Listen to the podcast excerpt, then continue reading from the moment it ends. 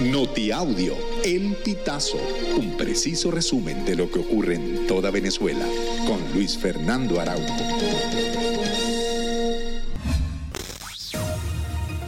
Amigos, bienvenidos a una nueva emisión del Notiaudio El Pitazo. A continuación, las informaciones más destacadas.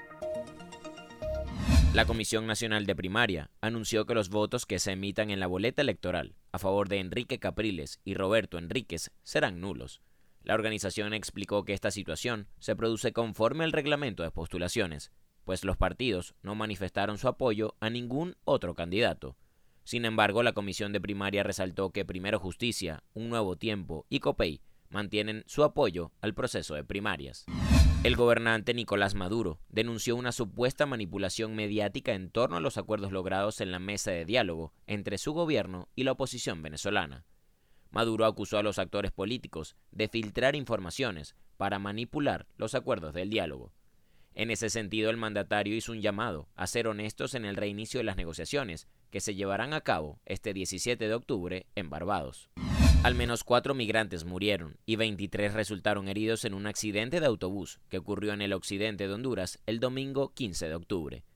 El cuerpo de bomberos que participó en el rescate de los sobrevivientes informó que de las cuatro víctimas mortales, una fue Justin Vázquez, hondureño, mientras que las otras tres víctimas, dos hombres y una mujer, se presume que sean de origen venezolano.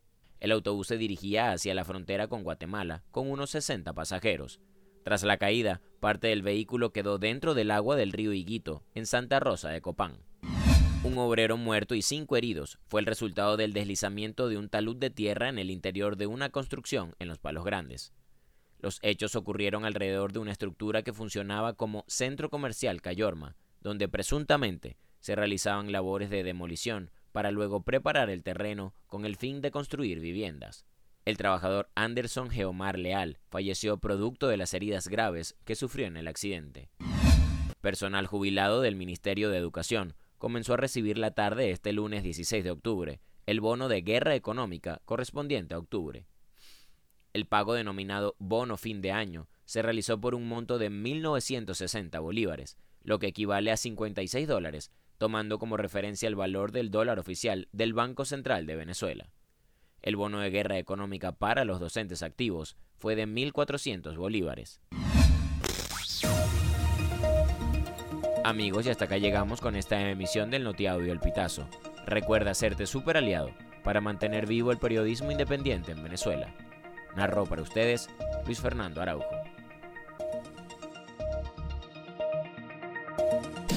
Estas informaciones puedes ampliarlas en nuestra página web elpitazo.net. También recibimos tus denuncias vía SMS o WhatsApp a través del 0414-230-2934.